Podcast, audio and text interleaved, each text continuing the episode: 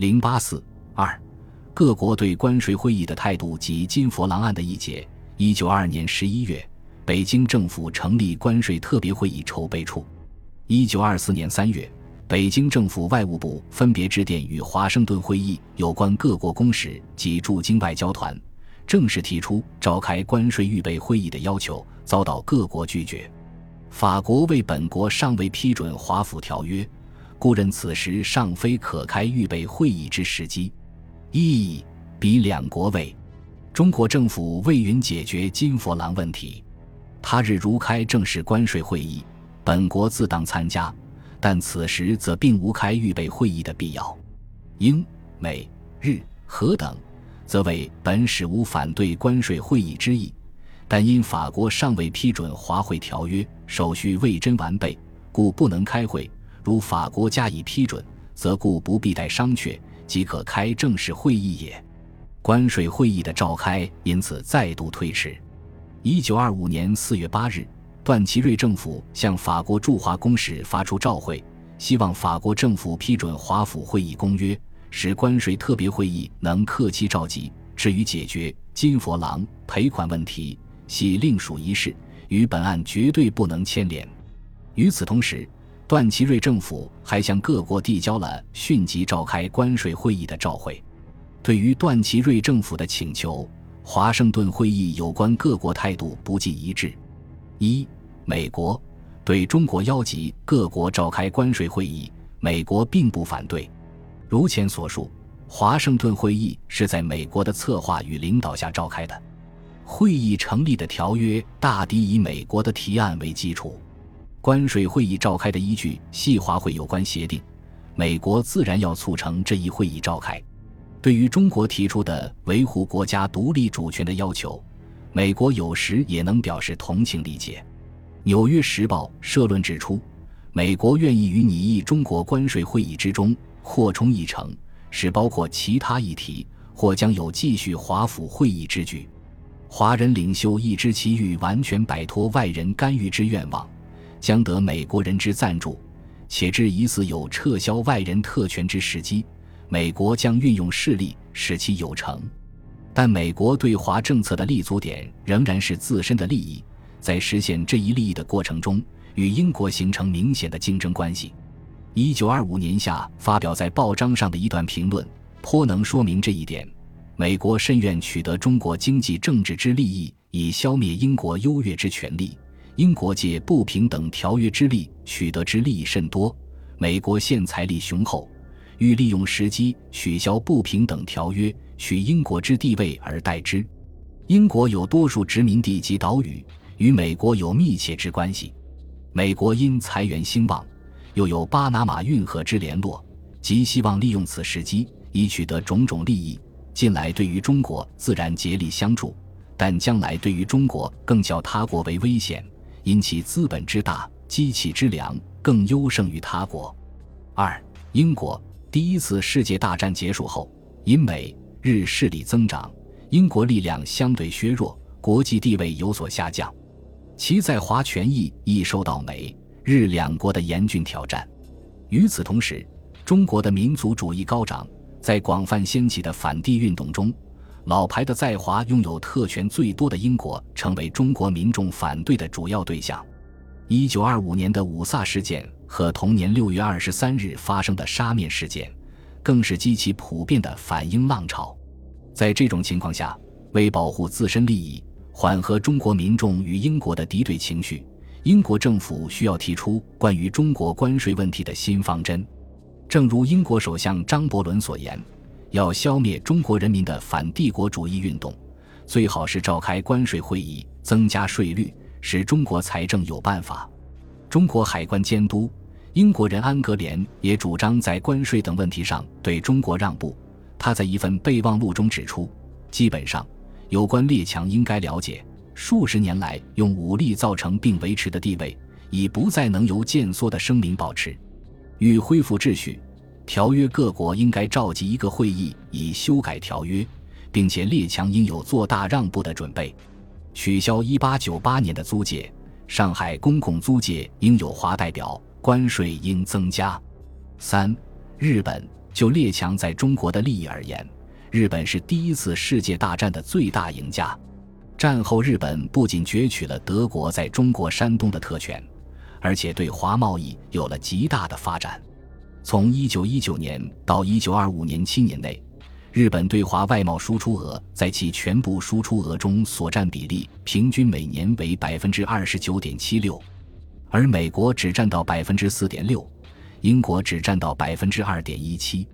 在这种状况下，中国关税税率变化对于英。美两国不会造成多大影响，但是对于日本却关系重大。日本的商品输出大国主要是美中两国。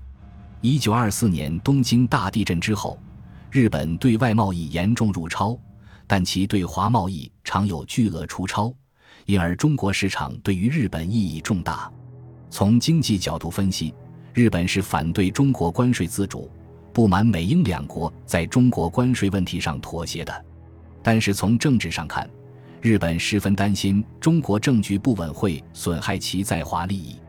日本闭员外相在一次谈话中指出，如果仔细观察中国时局发展，不能不考虑近来中国人民的政治觉醒。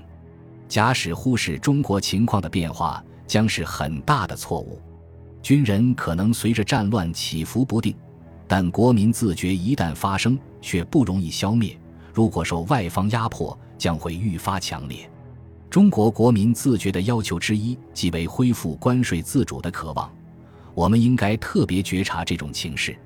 如果因为关税问题导致中国政局不稳，日本在华利益会受到直接损害。因此，毕原主张基于中国政局稳定的大前提来考虑是否给予中国关税自主权。此外，日本在做政治决策时，还必须顾及美英的立场及相关利益。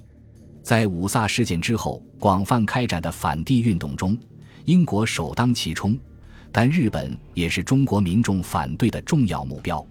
这种利益关联使日本在英日同盟终止之后，仍然要与英国在对华问题上协调，因为如果英国在五卅之后陷入孤立，其在华租界或其他特权丧失。在华拥有十二个租界的日本也会受到连带影响。对于美国，日本已与之形成竞争关系，不愿意美国独立实施为中国人欢迎的政策，独享其利，因而，在对华问题上具有与美国持相近立场的可能性。不过，日本对华立场的决定性因素是中国关税税率变动所涉及的日本的经济利益，因而，在谈判过程中。日本基于政治做出的表态，往往让位于经济的考虑，其对中国关税问题的态度立场也因此表现出复杂性与多变性。四、法国在关税会议问题上，中法之间的最大障碍是金佛郎案。如前所述，曹锟通过贿赂当上大总统后，因各国公使联名召会，要求以金佛郎偿付法国赔款。曾打算通过秘密谈判承认此案，不再提交国会审议，但秘密谈判的消息传出后，各界反应强烈，统治集团内部也出现分歧，国会议员纷纷对内阁提出质问。在这种情况下，曹锟政府被迫召会有关各国，回绝了以金佛郎偿付法国的要求。北京政变之后，段祺瑞出任中华民国临时总执政，此时。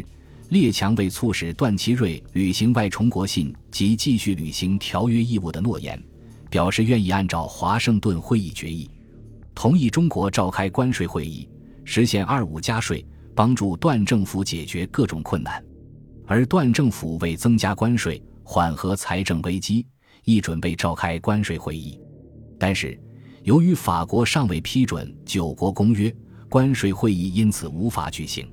法国批准九国公约的先决条件为中国承认金佛郎案。为达到这一目的，法国政府提出愿意退还比、意、西、法四国扣留的两年关于和盐鱼。以此为前提，中法两国举行了秘密谈判。一九二五年四月十一日，段政府国务会议通过该案，并于次日与法国签署协定。协议成立后。法国国会两院于同年七月七日和十日先后批准九国公约。关税会议召开的外部条件因此具备。段政府在发布的通电及有关文件中，对该案的解决做了如下解释：一、中国对外经济政策守在保全华府会议精神。华府会议除收回青岛及对德取得各项优越条件之外，其余中国利益最关重要者，犹在关税会议。此案不解决，法国拒绝批准九国公约，关税会议不能召开。二、关税会议不开，二五附加税不能实行。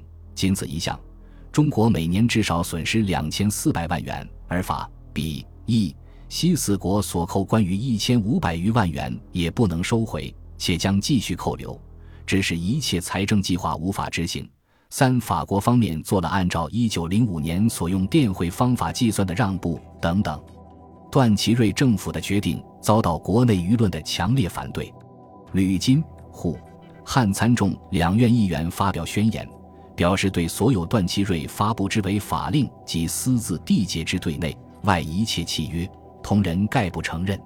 北京国会议发表通电，反对金佛郎案。认为政府此举是在欺骗国人。所谓新协定，不但不能挽回中国的损失，反而会使中国损失更多。国民党中央执行委员会、浙江、湖南等省议会均发表反对金佛郎案的通电。北京各界民众举行了声势浩大的示威游行和请愿。中共也通过《向导》周报分析一节金佛郎案对中国的危害。指出，政府此举的目的主要是为奉章筹备战费。此案朝解决，奉章与国民军之大战息就要爆发，号召国民立即起来反抗。由于各界强烈反对，北京高等检察厅检察官提出检举案。六月十七日，总检察厅指派检察官翁敬堂从事调查。十月二日，翁提出检察理由书，指控财政总长李思浩。外交总长沈瑞林在金佛郎案交涉中触犯刑律，应侦查起诉，以张国法。司法总长张氏昭越权揽办，促成其事，应并案办理，以肃法纪。此时牵延数月，李、沈、张等人虽未受到起诉，造成的社会影响却十分巨大。在舆论的强烈谴责和各界坚决反对下。金佛郎案虽经段政府与法国正式签订协议，却未能付诸实施。总之，各国对于中国召开关税特别会议的态度，与其自身利益及五卅之后中国民族主义运动的高涨有密切联系。由于列强普遍认为，中国新一轮的民族主义只不过是要求各国兑现华盛顿会议维护中国主权承诺的一种表示。因而仍然愿意按照华盛顿会议的逻辑来解决中国问题，这是关税会议最终得以召开的重要原因。本集播放完毕，感谢您的收听，喜欢请订阅加关注，主页有更多精彩内容。